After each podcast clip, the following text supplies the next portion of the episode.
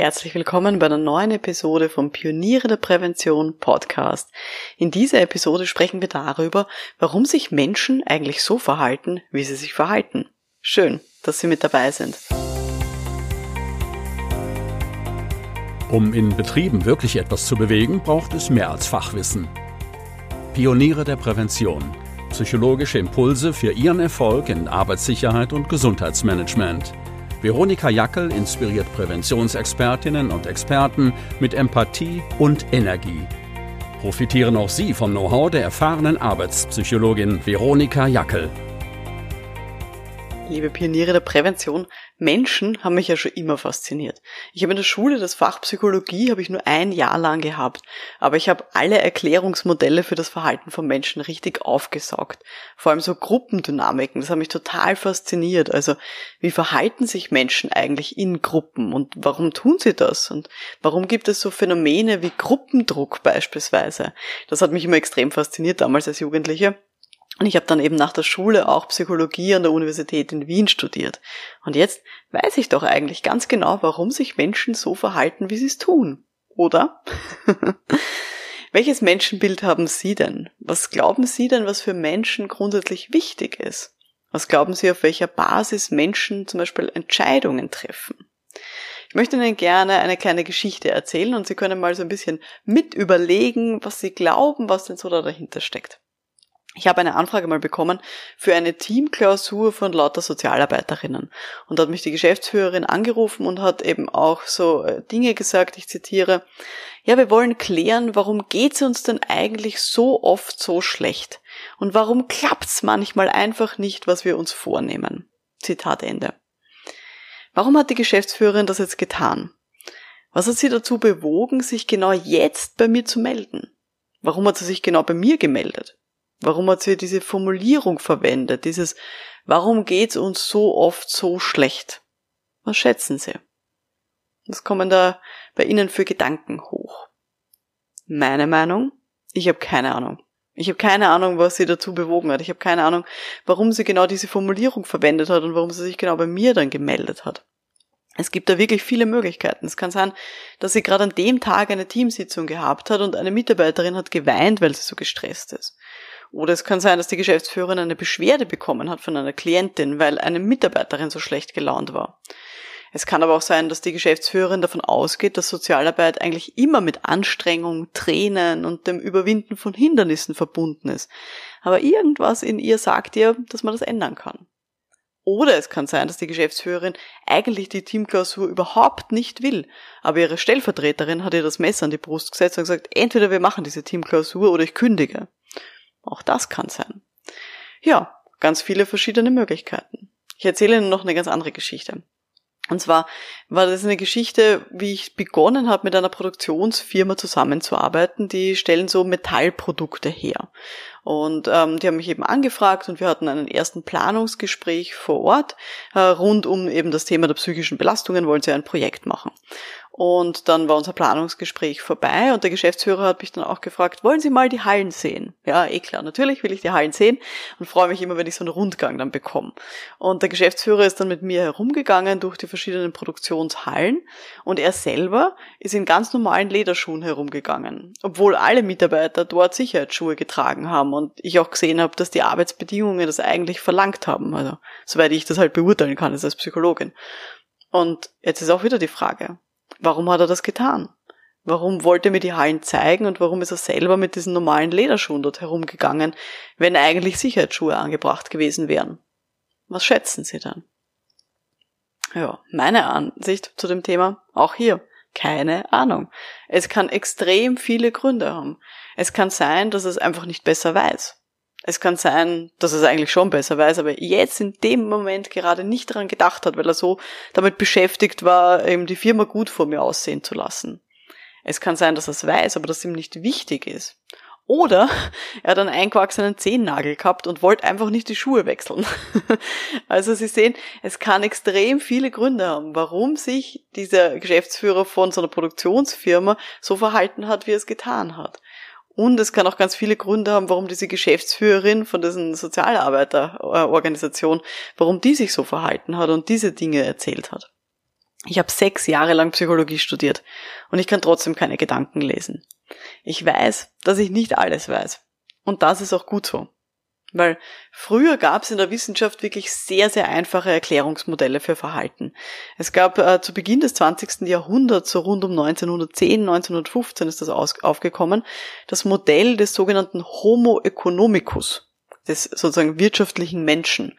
Das ist ein Modell, ein Denkmodell, das kommt eben auch aus den Wirtschaftswissenschaften und das sagt, dass Menschen Nutzenmaximierer sind. Das heißt, dass das Allerwichtigste für sie der eigene Nutzen ist.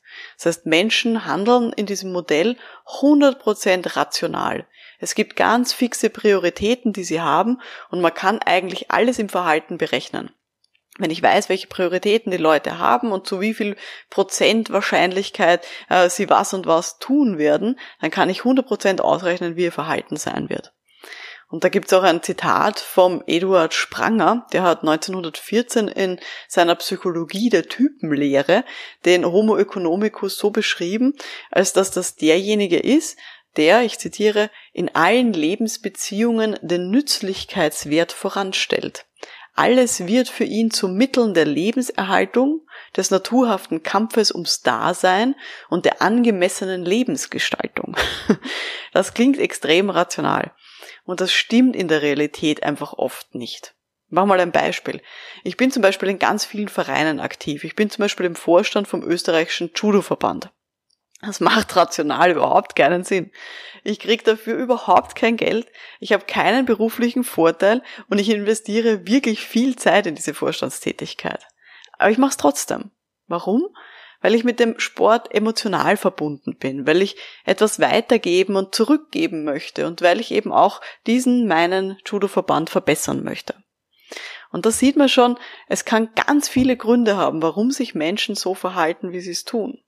Ich erinnere an der Stelle auch gerne an den berühmtesten Wiener, nämlich Sigmund Freud und die Psychoanalyse der hat ja ganz viel auf die früheste Kindheit gemünzt. Ganz besonders wichtig waren für ihn frühkindlichste Erfahrungen, also Stichwort Vaterkomplex oder Mutterkomplex und die Triebe, die ein Mensch so hat. Freud, ganz ehrlich, dem ist wirklich viel zu verdanken, was jetzt auch so diese Systematisierung äh, angeht und auch das Bekanntmachen von so Gedanken rund um die Psyche, der hat da viel weitergebracht. Aber wenn ich jetzt seine Vorstellungen, seine einfachen Vorstellungen heutzutage eins zu eins übernehmen würde, dann wäre das einfach falsch.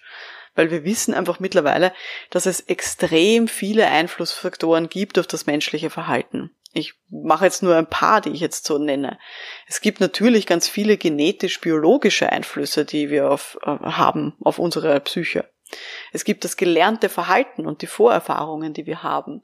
Wir haben unser Verhalten gelernt einerseits in der Familie, es gibt aber auch eine größere Sozialisation wie zum Beispiel gesellschaftliche Prägungen, wo wir aufgewachsen sind oder auch religiöse Prägungen. Und auch an unserem Arbeitsplatz gibt es ja eine gewisse Sozialkultur, eine Organisationskultur, der wir, in der wir Dinge auch lernen, was eben normal ist, was angemessen ist und was ein eher seltsames Verhalten wäre am Arbeitsplatz. Zusätzlich haben wir den Einflussfaktor der Routinen. Dinge, die wir ständig und immer mal wieder machen, die brennen sich auch in unser Hirn ein. Auch unsere Persönlichkeit ist so eine Mischung einerseits aus unseren Genen und andererseits aus dem, was wir gelernt haben. Und wir können natürlich auch durch unseren aktuellen Fokus, durch unsere Priorität auch manchmal Dinge verändern. Sachen, die wir sonst nie machen würden oder die wir nicht freiwillig machen würden, können wir zu einer hohen Priorität machen. Wir haben natürlich auch ein gewisses gelerntes Wissen. Also zum Beispiel, was wir wissen über zum Beispiel Arbeitssicherheit. Wo wir wissen, okay, wann zum Beispiel trage ich denn Sicherheitsschuhe oder wann wäre es gut, Sicherheitsschuhe zu tragen und was hätte das für Auswirkungen, wenn ich es nicht mache. Also auch das kann unser Verhalten sehr stark beeinflussen. Wir haben natürlich sowas wie bewusste Handlungen, Dinge, die ich sehr bewusst setze, wie zum Beispiel, dass ich jetzt diese Podcast-Folge hier einspreche. Und dann gibt es auch ganz viele unbewusste Handlungen, Dinge, die mir gar nicht so auffallen und die ich, ja, über die ich gar nicht so nachdenke und sie trotzdem tue. Es gibt auch sowas wie eine Art Bauchgefühl. Das ergibt sich aus dem, was ich vorher so gesagt habe, aus dem Gelernten und auch aus dem Biologischen und aus unseren Routinen. Da ergibt sich in Summe ein Bauchgefühl. Und ich kann natürlich auch bewusst mal gegen das eigene Bauchgefühl handeln. Obwohl ich mir denke, ja, das wäre jetzt vielleicht gar nicht so klug, aber es wäre doch sehr wichtig, dass ich das jetzt mache. Auch dann sozusagen kann ich hier mein Verhalten verändern. Und dann eben, was ich zu Beginn angesprochen habe, so soziale Dynamiken, dieser gefühlte Gruppendruck, auch das ist ein wirklich großer Einflussfaktor auf das menschliche Verhalten. Natürlich sind wir auch beschränkt durch unsere Fähigkeiten, Fertigkeiten oder auch Einschränkungen, die wir haben. Dinge, die wir halt vielleicht einfach nicht können, körperlich oder psychisch. Und dann ist natürlich noch ein riesiger Einflussfaktor auch die Umwelt, die wir haben. Also die Ausstattung beispielsweise, die uns zur Verfügung steht oder auch die Technologie oder Umweltbedingungen wie Licht und Lärm. All das beeinflusst unser Verhalten. Das kann man alles nicht sozusagen runterbrechen. Dazu gibt's auch, darf ich an der Stelle kurz erwähnen, viele Inhalte in der Online-Akademie Pioniere der Prävention, weil das Thema für unsere Mitglieder wirklich wichtig ist. Also wenn Sie dieses Thema der Psychologie mehr interessiert im Kontext von Arbeitssicherheit und Gesundheit, dann schauen Sie doch gerne mal vorbei unter www.pionierederprävention.com www.pionierederprävention.com. Bei unseren Stammtischen ist das eigentlich auch so ein Dauerthema, warum sich Menschen so verhalten, wie sie es tun. Und ich möchte jetzt gerne auf zwei wichtige Grundsätze zu sprechen kommen, nach denen ich eigentlich auch immer eigentlich interpretiere, wie sich mein Gegenüber verhält. Und der erste ganz, ganz wichtige Grundsatz, nämlich Menschen handeln so, wie für sie, für diese Leute das gerade Sinn macht. Also jetzt zum Beispiel, machen wir mal irgendein Beispiel, zum Beispiel aus der Gesundheit, Rauchen. Rauchen macht ja objektiv überhaupt keinen Sinn. Wir wissen alles, schädigt extrem die Gesundheit. Aber es kann für einen bestimmten Menschen Sinn machen, weil der vielleicht gelernt hat, dass es ihn oder sie entspannt, dieses Rauchen. Und für diese Person ist es jetzt gerade in dem Moment eine wichtige Routine, um sich zu entspannen. Und dann macht es für sie gerade Sinn, in dem Moment zur Zigarette zu greifen. Aber halt nur für diese Person in dem Moment. Und es kann sein, in ganz vielen anderen Momenten macht das gerade keinen Sinn. Also wenn man zum Beispiel, weiß nicht, im Bett liegt und äh, einschlafen möchte, dann wird diese Person hoffentlich nicht zur Zigarette greifen. Oder auch ähm, diese Geschichte vom äh, Beginn, die ich erzählt habe von einem Geschäftsführer, der in der Produktionshalle selber keine Sicherheitsschuhe angezogen hat. Das kann für ihn in diesem Moment gerade sinnvoll gewesen sein, eine bewusste Handlung. Weil er zum Beispiel sagt, okay, oder nicht sagt, aber er denkt sich, naja, eigentlich ist die Scham, dass ich jetzt vor dieser Arbeitspsychologin, die ich gerade kennengelernt habe, dass ich da jetzt meine Schuhe ausziehe und wechsle, ist, die Scham ist eigentlich viel größer als dieser wahrgenommene Nutzen. Dass ich denke, ja, pff, bislang ist mir noch nie irgendwas passiert. Ich bin noch nie auf irgendwas draufgetreten, ähm, wo ein Sicherheitsschuh wichtig gewesen wäre. Und ja, ich habe eigentlich vielleicht auch gar kein Wissen über die genauen Risiken, weil vielleicht dieser Geschäftsführer selber noch nie unterwiesen wurde rund um diese Gefahren. Also das kann sein, dass deswegen dieser wahrgenommene Nutzen, dass er jetzt Sicherheitsschuhe anzieht, dass der für ihn eigentlich sehr klein ist, dieser Nutzen. Und diese, diese Scham, diese Peinlichkeit, da jetzt äh, von mir als Arbeitspsychologin die Schuhe zu wechseln, dass die für ihn eigentlich viel größer ist. Und dann macht es für ihn natürlich Sinn, in diesem Moment mit diesem Wissen, mit dieser Vorerfahrung gerade keine Sicherheitsschuhe anzuziehen. Also Sie sehen, einer, ein wirklich wichtiger Grundsatz ist, dass Menschen so handeln, wie es für sie jetzt gerade Sinn macht. Davon kann man immer ausgehen. Zweiter wichtiger Grundsatz, den ich an der Stelle erwähnen möchte, ist der Konstruktivismus. Nämlich, dass jede einzelne Person von uns seine eigene Wirklichkeit im eigenen Kopf ja, konstruiert, wie es so schön heißt. Es gibt nämlich tatsächlich keine Wahrheit. Es geht immer um Wahrnehmungen und Einstellungen. Und das ist für jeden Menschen anders. Jeder hat eine andere Wahrnehmung, eine andere Einstellung. Und alle Menschen interpretieren Situationen unterschiedlich. Heißt aber auch umgekehrt, ich kann nie genau wissen, wie jemand andere gerade die Welt sieht. Man kann sich einander annähern durch viel Austausch, durch ganz viele Gespräche. Also zum Beispiel bei meinem Mann, da habe ich eine Idee, eine Vermutung, wie er die Welt sieht und wie er bestimmte Situationen vielleicht auch interpretiert, einfach weil wir sehr, sehr viele Gespräche geführt haben und wir da schon sehr offen drüber geredet haben, über unsere Einstellungen und Wahrnehmungen und ja, Interpretationen von der Welt. Von Leuten, die ich gerade erst kennengelernt habe, kann ich nur Vermutungen anstellen. Ich kann mich nur sehr grob annähern an das, wie ich glaube, dass diese Person gerade tickt. Und auch in der Wissenschaft wissen wir, es ist extrem komplex. Und ganz ehrlich, jeder, der einfache Antworten gibt auf die Frage, warum verhält sich jetzt dieser Mensch gerade so, jeder, der darauf einfache Antworten gibt, hat entweder keine Ahnung von dieser Komplexität oder lügt bewusst. Ganz ehrlich. Ich habe mal so ein paar Zitate rausgesucht, die mich wirklich aufregen. Also solche Aussagen wie, ja, wenn du dankbar bist, dann verschwindet die Angst und dann erfolgt ein fülltes, erfülltes, großartiges Leben. Furchtbar. Oder auch sowas wie, ja, deine Entscheidungen bestimmen dein Schicksal oder du musst doch nur deine negativen Glaubenssätze loswerden, um erfolgreich zu werden. Das greift doch alles viel zu kurz, ganz ehrlich. Alle diese Aussagen über das menschliche Verhalten und das, die menschlichen Empfindungen, die sind komplett banal und die sind null wissenschaftlich belegt. Das sind lauter esoterische Aussagen, aber keine psychologischen, weil die Psychologie ist tatsächlich die Wissenschaft vom Erleben und Verhalten. Und wir forschen tatsächlich und versuchen sehr, sehr gut auf den Grund zu gehen, warum hier Menschen sich so verhalten, wie sie es tun in der Wissenschaft sind wir jetzt eben auch schon weiter. Wir haben diese Idee des Homo economicus, die haben wir schon wieder verworfen. Und auch die Ideen von Sigmund Freud sind extrem weiterentwickelt worden. Wir können jetzt sagen, wir sind in einem Zeitalter des sogenannten Complex Man, wie es so schön heißt.